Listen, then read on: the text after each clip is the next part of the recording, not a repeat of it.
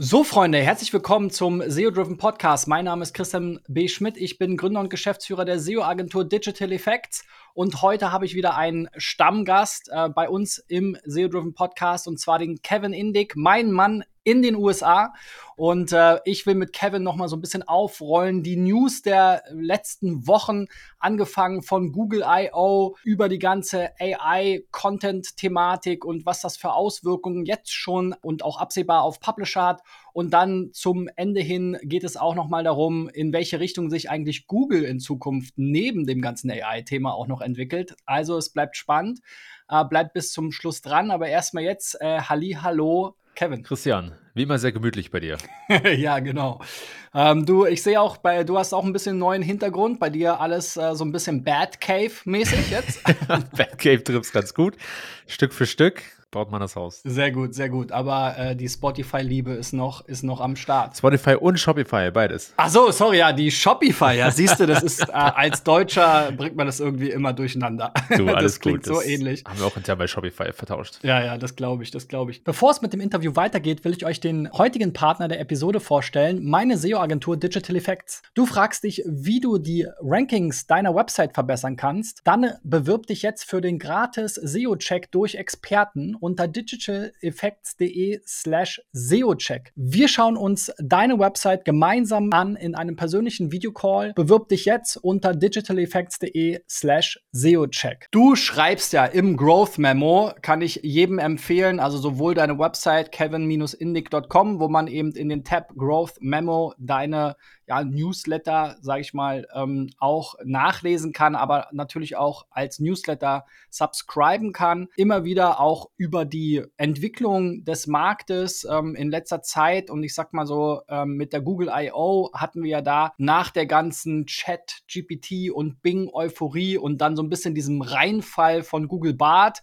hat jetzt dann doch mit ein bisschen mehr Vorbereitung Google mal gezeigt, was sie können. Was waren deine Takeaways ähm, aus äh, ja auch der SEO-Sicht von der Google I.O. und diesem ganzen SGE? Die Google I.O. 2023 wird auf jeden Fall für immer in Erinnerung bleiben. Also ich glaube, das ist, wirklich, das ist wirklich ein großer Meilenstein in vielerlei Hinsicht. Natürlich diese wahnbrechende äh, Einbringung von AI-Ergebnissen, auf der anderen Seite aber auch so ein bisschen ein Wendeblatt für Google. Also in der letzten I.O. letztes Jahr, da war Google noch top of the game und seitdem hat sich natürlich viel geändert. Ja? Also Bing hat die extrem in eine Ecke gerückt oder gepusht, aber auch so ein bisschen das ganze AI-Ecosystem. Ja? So ein, ein, ein Takeaway für mich, was sich so mittlerweile abgebildet hat, ist, ich glaube, dass nicht nur Microsoft Google dahin gezwungen hat, AI einzubringen, also stärker in die Suche einzubringen. Sie sagen ja schon, dass sie seit Ewigkeiten AI benutzen, aber jetzt äh, ist es wirklich eine AI-Antwort, sondern ich glaube auch, dass so ein bisschen generell die Entwicklung von AI Google dahin gebracht hat. Denn es kann ja, also AI wird da, ist ja mittlerweile so gut, dass man damit schon besseren Content erstellen kann. Es ist noch nicht reif genug, dass man alles veröffentlicht. Wir können gleich noch ein bisschen mehr darüber sprechen, wie es mit AI-Content steht. Ja, aber generell zeichnet sich der Weg ab. Die ganze AI-Industrie entwickelt sich unfassbar rasant. Ja, äh, alle möglichen Regierungen der Welt überlegen gerade, wie sie AI regulieren können. Also das Thema ist so heiß auf dem Tisch wie noch nie. Und wie gesagt, ich denke, dass Google auch darauf reagiert, dass man AI immer mehr dafür nutzen kann, um Content zu erstellen und dass sie sich dann selbst gesagt haben, hey, das wird für uns immer schwieriger, Ergebnisse verlässlich zu ranken. Und vielleicht ist dieses Konzept von Ranking auch langsam outdated. Ja, und ich denke, dass sie, dass sie deshalb auch AI-Antworten liefern, weil sie sich dann sagen, dann geben wir wenigstens selbst die Antwort und linken noch zu ein paar Ergebnissen, aber versuchen halt selbst uns so ein bisschen zu, äh, zu disrupten und dieses Konzept von rankenden Suchergebnissen, weil Content ja auch ein unfassbar starkes Signal ist, was jetzt immer mehr verbessert wird. Als ich die Demo so ein bisschen gesehen habe, hier ähm, in Deutschland ist es ja noch nicht verfügbar. Wer weiß, ob es jemals verfügbar wird in der EU. Kommt, aber wahrscheinlich in irgendeiner Form. Dann hat es mich doch zum einen ähm, etwas gewundert, weil Google ja eigentlich der absolute Verfechter oder man sagen muss, man wird ja von Google eigentlich bestraft letzten Endes, wenn man Inhalte dynamisch einfügt, sodass sie den Rest der Inhalte verschieben. Ja, das ist ja eigentlich jetzt dieser AI Snapshot. Ne? Ich gebe irgendwie was in der Suche ein. Ähm, dann kommt Ergebnisse, dann kommt dieses Generating, ja, von, von, der, von dem AI-Snapshot und dann kommen irgendwann ein paar Sekunden später, was so, so, so ist die zweite Schmach ist, ja, dass es halt auch noch relativ langsam ist aus Google User Experience Sicht. Ne? Bei Google ist ja so, ich drücke auf den Knopf und eigentlich ist das Ergebnis schon da, mhm. ne? so ja. für den User. Und jetzt plötzlich schiebt sich alles runter. Ich muss sekundenlang warten. Also was hältst du von dieser Experience, was ja auch schon im Namen drin ist? Für Google haben schon immer doppelte Standards gegolten. Ja, also war für Google schon so ein bisschen doppeldeutig. Ähm, und die, die Beta, ich hatte jetzt schon auch ein bisschen Zeit, also ich glaube, es ist mittlerweile ein Monat her, seitdem sie hier in den USA gelauncht ist. Ich hoffe, dass ihr es bald auch in Deutschland habt. Die Beta ist auf der einen Seite beeindruckend, also beeindruckend im Sinne, dass sie es wirklich komplett durchziehen. Ne? Also es gibt sehr wenige Queries, wo keine, äh, kein AI-Snapshot gezeigt wird. Ähm, auf der anderen Seite ist, ist es noch nicht launchreif für mich. Also die Qualität der Antworten ist teilweise noch ein bisschen holprig, manchmal sogar falsche Antworten, was natürlich gar nicht geht. Es gibt ja im AI Snapshot so ein kleines Karussell, wo sie zu Seiten verlinken und die verlinkten Seiten sind oftmals auch fragwürdig. Also es ist so ein 50-50-Mix aus den Top-Ergebnissen in der klassischen Suche und dann Ergebnisse, die Neuigkeiten zu dem Winkel beitragen, den die AI-Snapshot-Antwort behandelt. Also gerade äh, wenn es um Headterms geht, also wenn es eine lange Frage ist, wie zum Beispiel, welche Sehenswürdigkeiten muss ich in meinem Zwei-Wochen-Trip nach Deutschland sehen, wenn ich kleine Kinder dabei habt. Ne? Das sind ja sehr detaillierte äh, Fragen, die können sie sehr gut beantworten. Aber wenn du sowas suchst wie Turnschuhe für Männer oder, oder andere Sachen, dann äh, gibt es natürlich verschiedene Winkel, auf die Google eingehen kann. Worauf soll man achten, wenn man Turnschuhe kauft? Ja? Dass sie bequem sind, eine gewisse Sohle haben, sind fest zum Laufen, zum Gehen, bla bla bla. Oder Google könnte auch direkt Ergebnisse zeigen. Das ist also eigentlich der User Intent. Was mir aufgefallen ist, ist, dass die Seiten, die verlinkt sind im Karussell, wie gesagt, manchmal autoritäre Seiten sind, die, in, äh, oben, die oben ranken der klassischen Suche. Und andere Male sind es einfach Seiten, die, äh, die einen Winkel, ähm, die Informationen zum gewissen Winkel haben. Ja, also ich hatte zum Beispiel das Keyword Corporate Credit Card gesucht und da war äh, eine Seite in einem Karussell unter den Top 3 Ergebnissen, die die Risiken behandelt hat für Corporate Credit Cards. Und die ist aber in der klassischen Suche war die auf Position 26 zu finden. Das ist natürlich extrem interessant, dass Google da sozusagen die Karten nochmal neu mischt keiner weiß, wie viele Klicks diese Karusselle bekommen. Keiner weiß überhaupt auch, wie viele Leute die AI-Answer haben wollen oder einfach weiter runterscrollen in die klassischen Suchergebnisse. Aber insofern war es sehr gemischt, dass man halt auf der einen Seite sieht, wow, Google ist schon, nimmt es schon sehr ernst, aber auf der anderen Seite muss sich da noch einiges tun in der Qualität bis das äh, für die Öffentlichkeit so gelauncht werden kann. Ja, was ich immer ganz spannend finde, es erinnert mich so ein bisschen an die Featured Snippets, ne? Also die hatten wir ja auch dann, ne? Und äh, die werden jetzt ja auch damit quasi ersetzt, scheinbar. Auch von Search Intent passt das ja in vielen Fällen ganz gut. Wobei die SGE ja durchaus auch bei Transactional und, und Commercial, also bei Shopping-Suchen, recht stark äh, eingeblendet wurde. Und das durchaus auch, sage ich mal, ein etwas überraschender Use Case ist, mit dem man jetzt so im ganz ersten Moment, als man vor drei Monaten darüber gesprochen hat, eigentlich hat man gesagt, okay, E-Commerce, SEO wird es jetzt noch nicht so stark verändern. Ne? Und jetzt ähm, ist es dann doch äh, das Thema da. Aber ich frage mich tatsächlich gerade, weil du halt auch sagst, es kommt dann halt wirklich bei vielen Queries und so war es ja auch bei Featured Snippets oder anderen Features.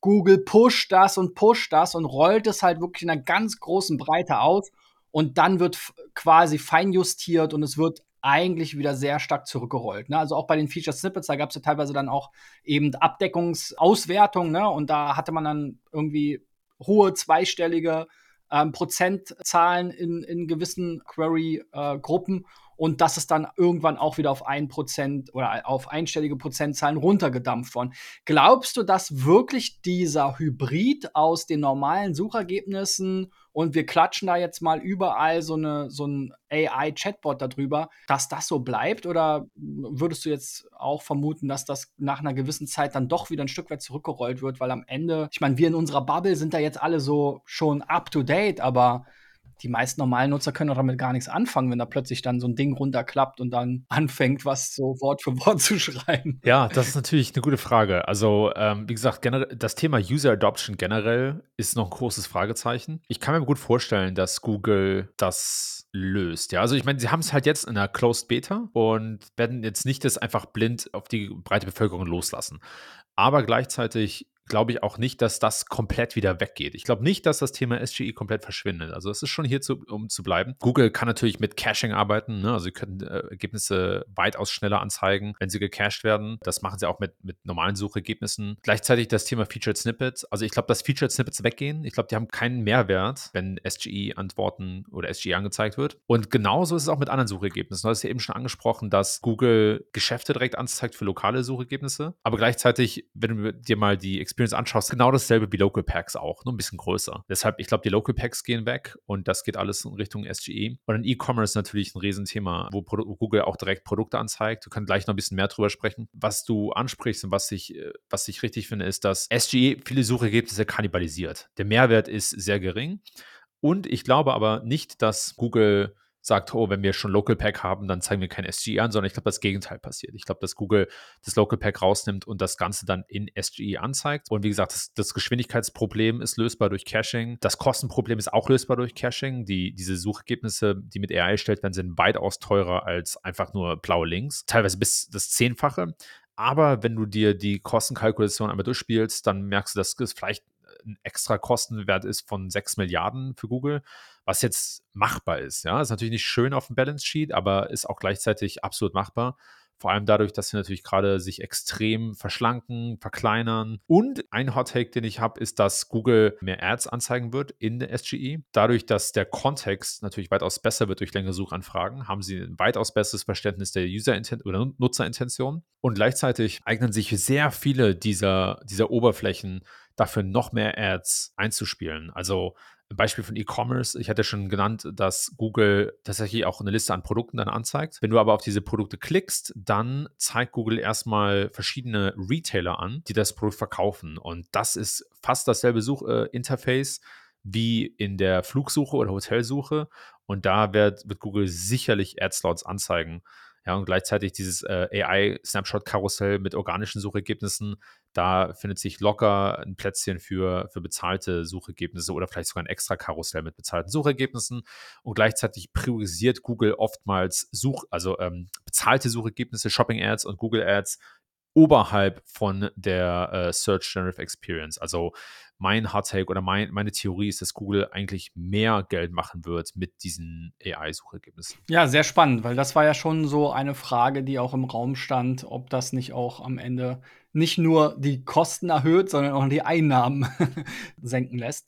Lass uns mal auf die Auswirkungen, so die erste Gruppe eingehen. Ähm, Publisher ist ja ein großes Modell, äh, Geschäftsmodell, immer noch Online-Publisher, im Prinzip Informationen online. Die haben ja schon lange, lange Zeit, ja, zu knabbern. Ja, Google beißt sich da wie so ein Pac-Man immer weiter durch. Na, am Anfang waren es so die ganz einfachen Sachen wie Wetterangaben, Aktienkurse, Wörterbücher, ne? Alles klassischerweise auch eigentlich ähm, damals Verlagsthemen gewesen. Wo die Daten dann herkommen, kommen, ist äh, die andere Frage. Ne? Also bei Wörterbüchern wissen wir zumindest, dass Google da teilweise auch Lizenzgebühren gezahlt hat, was aber natürlich für Google ja ein Witz war, ne? im Endeffekt dafür für ja, wahrscheinlich für sie relativ minimale Lizenzgebühren, diese Inhalte zu bekommen, die sich ja dann auch noch kaum verändern. Beim Wetter ist es dann eben so, dass die, die, die Wetterdaten werden ja nicht vom Verlag erstellt, sondern die kommen eben aus den entsprechenden Wetterstationen. Das heißt, da kann man einfach auch Lizenznehmer werden. Dieser kuratierende Part des, des äh, Publishers wird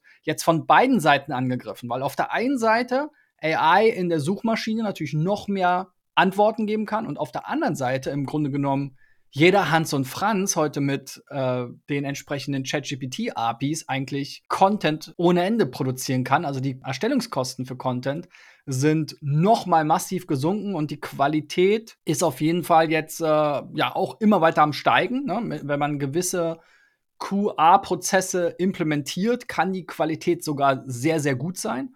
Und auch das, was ich immer wieder höre, ah ja, ChatGPT kann ja oder AI kann dann nur kann jetzt vielleicht nicht so auf die Zielgruppe schreiben oder nicht so emotional schreiben. Das ist ja alles Quatsch. Ne? Dann haben die Leute haben halt nur nicht verstanden, wie die Prompts funktionieren. Ja. Also genau das kann aus meiner Sicht ChatGPT zum Beispiel viel besser. Ich mache ja immer wieder diese Webinare und diese, diese, diese SEO-Checks und jetzt auch ähm, häufiger mit ChatGPT. Und da ist ein so ein Beispiel, was wirklich selbst mich überrascht hat in der Demo quasi, dass wir so ein, ähm, war so ein Biker-Shop, ja, und die haben halt für, für Motorräder Zubehör gehabt Und ähm, wir haben eben den ja, Kategoriename, Bindestrich, äh, Shopname, Titel genommen und haben dann mal gesagt, hey, ChatGPT, schreib doch mal für dies da, für diesen Shop, für dieses Keyword neun oder für die Kategorien neun Titel und hier sind zwei, drei äh, Wettbewerberbeispiele.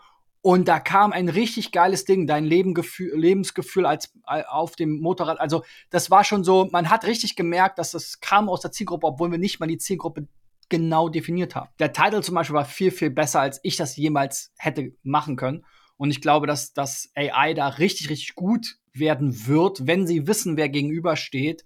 Es gibt ja auch schon die Anwendungsfälle von Apps, die da so eine parasoziale Verbindung, ne, die, die eine Beziehung eingehen und dann sagen, oh ja, willst du Nacktfotos von mir haben? Hier nochmal überweisen, so, ne, und die da so reinreden. Also Menschen verführen und, und emotional packen wird AI total können. Ähm, aber gut, ich, ich schweife ab. Wie sieht jetzt dieser Meltdown eigentlich auf der Publisher-Seite aus? Das sind ja eigentlich die ersten, die betroffen sind. Wie, was ist dein, deine Sicht darauf? Ja, ja. Also ich gebe dir schon vollkommen recht. Der Content, den man mit AI stellen, erstellen kann, der wird teilweise extrem gut. Ja, Copywriting und so weiter ist teilweise extrem gut. Also es ist schon beeindruckend. Man darf nicht vergessen, es sind ungefähr sechs Monate her, seit ChatGPT im November letzten Jahres wirklich äh, sozusagen den Durchbruch geschafft hat. Es gibt ja schon länger, aber ne, seitdem es auch viel Aufmerksamkeit bekommen hat. Und in diesen sechs Monaten hat sich extrem viel getan. Es wird halt auch für Publisher, wie du schon sagst, immer ersichtlicher, dass es hier ein großes Problem gibt. Auf der einen Seite, wie du schon gesagt hattest, sind Publisher eigentlich seit 2008 im Überlebenskampf, ja, seitdem sozusagen das Internet wirklich auch ähm, das äh, Ad-Modell, das Ad-Revenue-Modell von vielen Publishern komplett zerrissen hat. Gleichzeitig gab es natürlich um, also seit 2016 und gerade noch mal während der Pandemie für Publisher nochmal ein großes Hoch, einfach weil der Informationsbedarf so groß war, ne? Mit Trump, mit äh, der Pandemie, jetzt mit äh, Ukraine und, und äh, China-Konflikt und so weiter. Es gibt noch weiter, weiter heiße Themen. Gleichzeitig, wie gesagt, steht eigentlich die große Frage im Raum, was genau ist der Mehrwert, den Menschen noch in die Content-Erstellung einbringen? Und das klingt jetzt erstmal krass, aber wie du schon sagtest, AI kann im Prinzip sehr gut schreiben, also immer besser schreiben und teilweise auch schon sehr gut mit dem richtigen Training. Also es gibt ja auch viele Tools, die, oder einige Tools, die kannst du jetzt auf deinen eigenen Content trainieren und die Ergebnisse sind schon verblüffend. Es braucht immer noch menschliche Unterstützung, wie du schon vorher sagtest, QA, äh, Fact-Checking, Reviewing und so weiter, Editing, aber du sparst schon mal extrem viel Zeit. Also ich, ich würde behaupten, ohne das jetzt mit Daten belegen zu können, dass äh, sich in vielen Bereichen, äh, ne, dass du wahrscheinlich nur noch ein Zehntel der Zeit brauchst äh, für die Content-Erstellung. Aber es kommt natürlich noch darauf an, worum es geht. Ja, und der, der Editor-in-Chief von Tom's Hardware, Avram Pilch, der hat vor kurzem ein, äh, ein Op-Ed geschrieben, also einen Artikel auf Tom's Hardware, wo er halt SGE sehr scharf kritisiert, hat auch viele berechtigte Punkte, ne, wo er zum Beispiel sagt, ja, es ist teilweise fast Plagiarism, es wird teilweise Wort zu Wort kopiert, Fakten sind falsch. Und er macht zwei sehr interessante Metapunkte. Der eine Punkt ist, dass Menschen immer noch die Sachen benutzen und testen und dann reviewen müssen. Ne? Und das ist ja auch richtig. AI hat keine, vielleicht noch keine Hand, ja, mit der sie Dinge aufheben kann und anschauen kann und eine, so eine, vielleicht mal eine, eine GPU einbauen kann und benchmarken kann und so weiter. Das war ein interessanter Punkt und da liegt tatsächlich noch sehr viel Mehrwert. Ja, also die Informationsbeschaffung, Zusammenstellung ist etwas, das AI noch nicht so machen kann und in einigen Bereichen auch sehr lange nicht machen wird. Sowas wie den Aktienmarkt beschreiben oder sowas, das ist sehr einfach. Ne? AI hat all die Informationen, äh, kann das sehr gut verstehen. Auf der anderen Seite sowas wie, was ist die Entwicklung in der Ukraine? Das ist was, was AI ohne Menschen nicht machen kann. Ne? Also Menschen müssen das immer noch sozusagen anreichern und die Grundinformation beschaffen. Und AI kann das aber dann verpacken und so aufschreiben, dass es dann halt für alle zugänglich ist und die Story drumherum schreiben.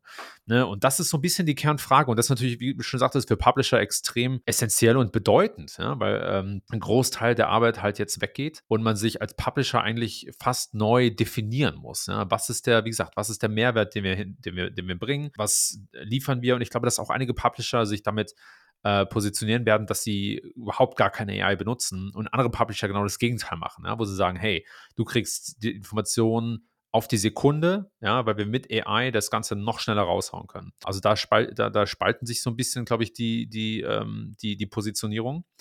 Und der andere interessante Punkt, den Pilch auch gemacht hat, wo ich ihm nicht zustimme, ist, dass er sagt, dass AI nie so gut schreiben kann wie Menschen oder nie so gut sein kann wie Menschen. Und in einigen Bereichen ist AI schon jetzt heutzutage weitaus besser als Menschen. Das Krasse, was, glaube ich, alle derzeit fühlen, ist so ein, so ein Cocktail aus Angst und Begeisterung. Angst deshalb, weil diese Technologie so schnell fortschreitet, sich so schnell entwickelt, teilweise Aufgaben von uns aufhebt und besser macht. Das ist natürlich mal ein bisschen beängstigend. Ne? Also wir sehen es natürlich auch im SEO, wo du sowas wie Keyword Clustering oder bestimmte andere Prozesse mit AI einfach extrem einfach machen kannst und natürlich immer ein Gefühl dabei entwickelst, oh shit, was heißt das für all die anderen Aufgaben? Ich glaube auch, oder man, die, die Geschichte hat auch gezeigt, dass wenn immer es einen technologischen Fortschritt gab, eigentlich mehr Jobs daraus entstanden sind und die Leute noch produktiver geworden sind. Ja? Also ich glaube nicht, dass Copywriting oder Copywriters weggehen. Ich glaube, dass schlechte Copywriter Mitarbeiter äh, nicht mehr Arbeit finden werden. Und genauso ist es mit, mit vielen anderen Jobs in dem Bereich, ne? SEO, Schreiber, Schriftsteller und so weiter und so fort. Ein Tweet, den ich noch kurz ähm, aufbringen möchte, der sehr interessant war, ist ähm, von Andrew Chen, Partner bei A16Z. Der hat ein Buch geschrieben, das heißt uh, The Cold Start Problem. Also es geht um, um Growth, Wachstum, Marketing und so weiter. Und äh, er hatte vor kurzem getweetet, dass, dass er das ganze Buch nochmal sozusagen neu schreiben konnte mit AI, nur mit einigen wenigen Prompts und dass das Buch das fast schon besser schreiben konnte. Ja? Also man muss sich wirklich so ein bisschen fragen, okay, selbst bei Autoren, selbst bei Bloggern, ja, wie mir zum Beispiel, was gebe ich an die AI und was mache ich noch selbst und wie bin ich einer der besten oder einzigen auf der Welt, der da noch einen gewissen Mehrwert bringt? Und das ist natürlich eine sehr, wie gesagt, essentielle, scharfe Frage, äh, die kompliziert ist. Und, die, und an der Frage beißen sich gerade die Publisher die Zähne aus. Ja, und ich denke, also selbst bei dem Beispiel Toms Hardware, klar, wenn man jetzt sagt, äh, ChatGPT äh, schreib was über das neue iPhone 15 oder so, dann denkt er sich halt irgendeinen Quatsch aus. Ne? Ja. Aber wenn man sich mal 99 Prozent dieser Veröffentlichung anschaut, Tech-Reviews und so weiter, die beziehen sich natürlich auf das Datenblatt und auf die Daten, die die geliefert werden. Also, was ist das für eine Kamera? Wie lange ist die äh, Akkulaufzeit? Wie groß ist der Akku? Dies, das. Wenn man eben ein Datenblatt hat, also deswegen sage ich immer, äh, oder war es schon das Beispiel mit dem Wetter und so weiter, wer ist eigentlich Urheber der ursprünglichen Information? Dass es jetzt 300 verschiedene Publisher gibt, die jetzt alle einen mehr oder weniger gleichförmige Review schreiben, äh, was ja auch heutzutage auch noch durch die Hersteller und Advertiser ja auch ein Stück weit sogar noch gefördert wird, weil die wollen ja, dass die alle das schreiben und dann gibt's die Embargos und dann immer an dem Datum zu der Uhrzeit gehen dann alle Veröffentlichungen gleichzeitig online. Sieht man ja bei YouTube ganz schön, ja, wenn man so ein paar Tech-Review-Channels folgt. Ähm, da hast du dann immer die Timeline voll mit diesen äh, Releases. Und äh, gerade ja, technische Produkte sehe ich auch super kritisch an, weil ähm, das vielleicht sozusagen dann eine gewisse Mega Megapixelzahl, genau diese Übersetzung sozusagen, was bedeutet das und so weiter, das kann, denke ich, AI relativ gut hinkriegen mit der Zeit. Und ähm, deswegen immer die Frage, was ist das Prompt? Was gibst du rein? Wenn du einfach nur sagst, hey, schreib was über iPhone 14, dann schreibt er im Zweifel Quatsch, wenn er das noch nicht kannte zum Zeitpunkt. Aber wenn du sagst, schreib bitte was über dieses Telefon und hier ist das Datenblatt, dann kommt da guter Content raus. Ich finde auch super spannend, auch das mit dem Buch. Denn was ich gerade teste und mache, ist, dass ich YouTube-Videos und Podcasts, also dass ich so einen Formattransfer mache. Ja, also ich generiere ja unheimlich viel recorded, Audio recorded Video und äh, ich nehme jetzt diese Transkripte und lasse die eben in entsprechende Web-Content-Formate umbauen, sodass sie eben als Blogpost oder sonst was lesbar werden. Ja? Und ähm, dann kommen da auch kein, kein Quatsch raus, weil da wird genau das wiedergegeben, was in dem Gespräch genannt wurde. Aber sitzt halt nicht jemand da, der diesen ganzen Text eben nochmal in der richtigen Form und be äh, bereinigt und entsprechend strukturiert bauen muss, ne? sondern das macht ChatGPT für mich und das funktioniert wunderbar und das rankt auch bei Google. Genau diese Information, deswegen wieder der eigentliche Urheber der Information, bin zwar an der Stelle ich gewesen, weil ich habe dann das Produkt angefasst oder weiß ich nicht was, das Gespräch mit der und der Person geführt, aber diesen Content dann zu verarbeiten über ähm, Voice oder Video to Text ähm, und dann eben entsprechend wieder in andere Formate umwandeln, gegebenenfalls sogar wieder dann in neue Videos in, und neue Voice-Geschichten, kann, kann auch super, super spannend sein. Ja? Und da liegt auch sehr viel Potenzial drin, denke ich mal. Wie gesagt, deswegen auch dieses ganze Training der Daten. Ne? Also es gibt ja auch mittlerweile die Möglichkeiten, auch relativ einfach, sage ich mal, äh, eigene Informationsdatenbanken anzulegen und dann ChatGPT dazu Zugriff zu geben und dann im Grunde genommen daraus Essays schreiben zu lassen, Studien, Case Studies schreiben zu lassen und so weiter. Ähm, da braucht man, braucht man nicht viel für, ja, und äh, das, das kann schon super, super spannend sein, ja. Also deswegen ist immer die Frage, was sind wirklich originäre Daten?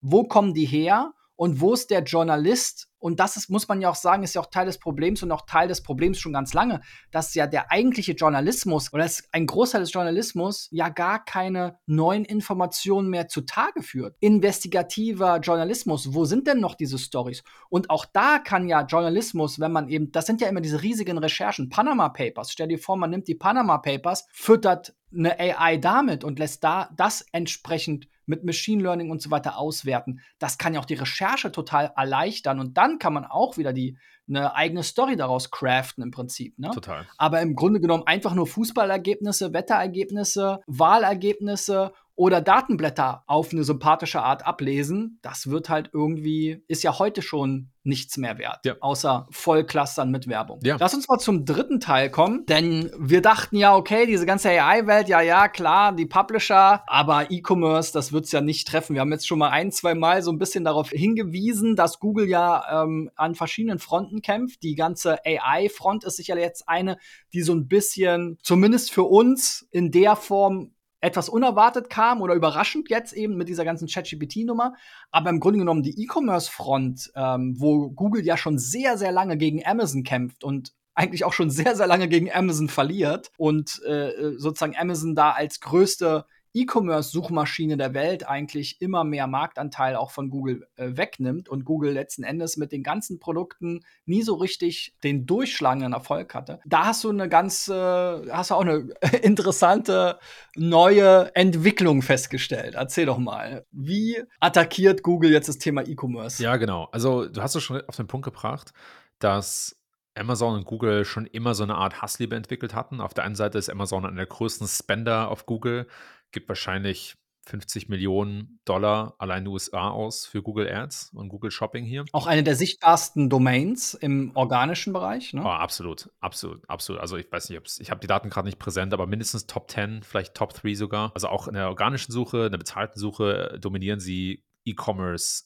absolut extrem, da kommt keiner ran. Also sie geben Google unheimlich viel Geld damit, ähm, aber auf der anderen Seite haben sich die Nutzer auch daran gewöhnt, einfach direkt auf Amazon zu gehen, um Sachen zu kaufen. Ne? Amazon ist ein Marktplatz, verkaufen eigene Produkte, verkaufen äh, Produkte von anderen Merchants, machen mittlerweile mehr Umsatz mit dem Third-Party-Marktplatz als mit ihren eigenen Produkten. Das heißt aber natürlich auch, dass viel Advertiser-Revenue auf Amazon umgezogen ist. Ne? Das heißt, die äh, Merchants, die Händler, die gehen also nicht mehr unbedingt direkt zu Google, die, vielleicht auch, aber die, die geben mehr Geld aus auf Amazon, um da bezahlte Suchergebnisse zu schalten.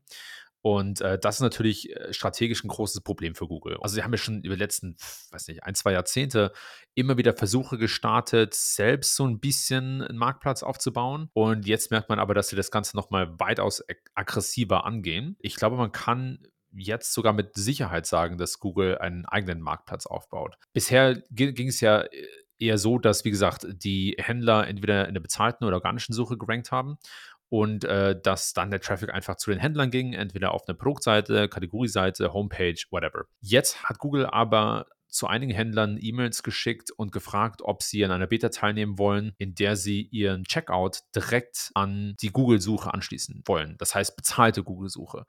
Und das ist für mich die Grenze, wo man sagen kann, okay, das ist wirklich ein direkter Marktplatz. Also wenn ich jetzt auf eine Google-Anzeige klicke und komme direkt zu einem Checkout von dem Produkt, das ist ja kein, kein Mittelpunkt mehr oder kein, kein, keine Brücke mehr. Ich verlasse Google nicht mehr. Ja, genau. Ich verlasse Google nicht mehr. Ich checke also direkt aus. Vielleicht kommt darauf an, womit ich auschecke, ja. Also sowas wie ShopPay oder PayPal oder so, dass die noch dazwischen sitzen, das kann sein. Aber wie gesagt, ich gehe eigentlich gar nicht mehr wirklich über den Händler. Das kann Google sich natürlich auch erlauben. Sie haben ja sehr viele Product Reviews äh, mittlerweile gesourced. Also ob das jetzt von der eigenen Plattform ist oder von den Händlern selbst. Ne? Also äh, sie haben es schon sehr schlau gemacht. Sie haben also die Händler oder zwingen sozusagen die Händler Produktreviews herzugeben, um in der organischen bezahlten Suche besser angezeigt zu werden. Und das sorgt aber auch gleichzeitig dafür, dass man gar nicht mehr auf die Händlerseite gehen muss. Ne? Und genauso mit all den anderen Informationen. Das alte Spiel. Ja, das alte Spiel, was sie, ja, das ist eigentlich das Playbook, was sie schon viele Male angewendet haben. Und äh, ja, und das wird, wie gesagt, dazu jetzt, dass Google selbst einen Marktplatz baut. Ich glaube, das ist auch so ein bisschen der einzige Weg, um sich gegen Amazon langfristig durchzusetzen. Das ist natürlich die Frage, wie verhält sich Amazon in dem ganzen Space jetzt? Wollen sie weiterhin Google Geld geben und weiterhin konkurrieren mit Händlern? Oder wollen, würden sie irgendwann sagen, weißt du was, wir brauchen Google nicht, äh, wir geben denen kein Geld mehr und ziehen sich entweder aus der bezahlten Suche zurück oder vielleicht auch aus der organischen Suche. Also ich halte es nicht für unmöglich, dass Amazon irgendwann in der Robots TXT sagt, disallow Google und äh, wir, wir, müssen auf der Google-Suche nicht mehr mitspielen. Auf der anderen Seite steht natürlich die, die äh, Frage auch so ein bisschen, wie sich die Händler verhalten. Ja, ich hatte ja schon gesagt, dass Amazon mehr Umsatz macht mit Third-Party-Händlern die ja unabhängig sind von der Plattform. Die können auf Google Anzeigen schalten und auf Amazon. Ja, das heißt, fast egal, wie Amazon sich verhält, ist so ein bisschen die Frage, wie sich die Händler verhalten. Und die Händler haben eigentlich keine andere Wahl, als mitzuziehen. Ne, du kannst eigentlich nicht, also wenn deine Konkurrenten direkten Checkout anbieten auf der Google-Suche, dann kannst du eigentlich nicht sagen, oh, ich möchte lieber den Traffic nochmal auf meine Seite bringen, wo die Gefahr höher ist, dass die Nutzer abspringen oder dass die Nutzer äh, sich vielleicht doch in, für ein anderes Produkt entscheiden. Ja? Also spielt Google das eigentlich schon sehr stark, äh, schlau aus. Und die, wie gesagt, die, die Frage, die nicht so direkt im Raum steht, aber eigentlich wegweisend ist, ist die Logistik. Ja, das, der, einer großen Vorteile von Amazon ist ja, dass Amazon extrem starke Logistikkanäle hat, ist einer der größten äh, Logistikunternehmen in den USA schon und das auch weiter aggressiv nach vorne treiben. Also sie haben jetzt ein neues Programm, wo sie einen sogenannten Bodegas äh, Paketabholung und äh, Rückgaben anbieten. Bodegas in den USA sind so kleine Nachbarschaftsgeschäfte, so Kioske. Im Prinzip ist ein Kiosk. Ja, Paketshop wie hier. Hm? Genau, genau, Paketshop. Und ähm, also so dieses ganze Logistikthema spielen sie weiterhin extrem aus, weil es so wichtig ist. Ne? Leute haben sich daran gewöhnt, dass sie sehr schnell Pakete bekommen, dass sie Produkte ohne Probleme umtauschen können. Und das ist so ein bisschen das Problem, womit diese Third-Party-Händler oder andere Händler zu kämpfen haben, wenn sie nicht auf Amazon sind. Und das kann Google auch nicht anbieten. Das hatte Google mal so ein bisschen probiert, aber nie so wirklich geschafft. Das hatte Shopify. Ne? Äh, wir hatten damals auch äh, äh, Unternehmen für Milliarden von Dollar gekauft und äh, jetzt vor kurzem wieder verkauft, um sich auf das Kerngeschäft zu konzentrieren. Und das ist eigentlich genau der Punkt. Ja, Logistik ist unfassbar schwierig äh, richtig hinzukriegen. Und das ist einer der größten, großen Vorteile, die Amazon noch hat, wo Google nicht mitziehen kann und wo Google eigentlich darauf angewiesen ist, dass die Händler andere Wege finden, das Paket an den Kunden zu bringen und, und äh, die, die Rückgaben zu erleichtern. Also da glaube ich, da wird sich noch äh, so ein bisschen ein interessanter Kampf zeigen. Aber für mich steht eigentlich jetzt schon fest, dass Google diesen Marktplatz baut und dass sie sozusagen Kopf an Kopf mit Amazon rennen. Ja, das wird ja nochmal ganz spannend. Also auch hier in, in Deutschland zum Beispiel, Idealo hatte ja auch äh, so eine Checkout-Funktion eine Zeit lang, haben das leider auch wieder eingestellt. Also da hängt schon vieles dran. Jetzt hat Google natürlich auch Google Pay am Ende des Tages, wenn man es aus der Konsumentensicht betrachtet, da gewinnt immer Convenience. Convenience schlägt alles, auch Nachhaltigkeit oder sonst was. Am Ende des Tages wissen die Leute, dass Amazon nicht gut unbedingt ist für die, für die Welt, auch für die Small Businesses und so weiter, ne? Selbst für die Angestellten und so weiter. Aber ja, man ist halt dort am schnellsten unterwegs und man ist halt faul als Mensch, äh, böse gesagt. Ne? Und ähm, wenn Google das jetzt anbietet, dass man direkt in Google quasi abschicken kann und gleich mit Google quasi mit einem Knopfdruck bezahlen kann, dann werden die Leute auch, auch das sehr wahrscheinlich machen.